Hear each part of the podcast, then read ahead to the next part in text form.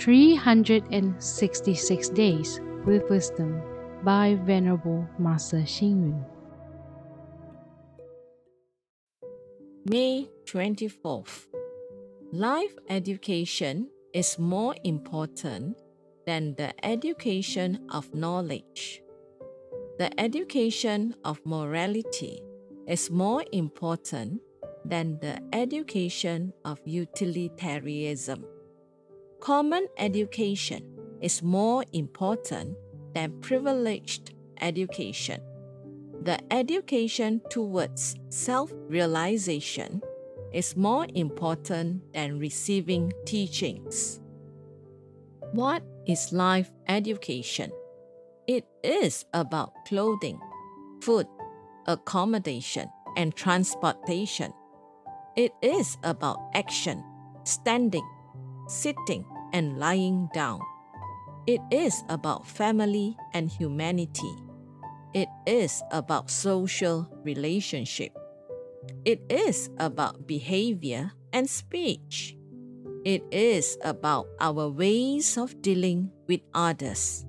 However, unfortunately, the education system today mostly focuses on teachings of knowledge and neglects life education. Confucius taught that do not look at indecent sights, do not listen to indecent words, do not speak indecent words. Mr. Zhu Rongji, the previous Prime Minister of China's son, once picked up something from a little bin. He immediately urged his son to put the thing back into its original place. This was educating about not taking indecently.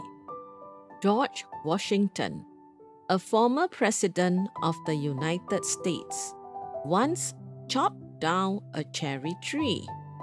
However, he was complimented by his parents when he honestly admitted his mistake.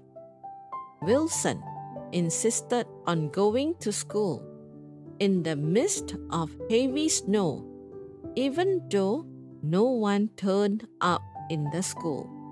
This was his parents' teaching on being industrious. Rational parents will urge their children to apologize if their children have offended others. We would rather let them feel guilty and remorseful for a while. It is more important to emphasize moral principles and right attitude. Many people advocated the idea of saving the country with education. Indeed, a citizen should have good living conditions to develop a healthy personality. However, life education should be emphasized and made widespread. Read, reflect, and act. In building children's personality, we would rather let them feel guilty and remorseful for a while if it attributes to a healthy and wholesome moral outlook in the future. Please tune in, same time tomorrow as we meet on air.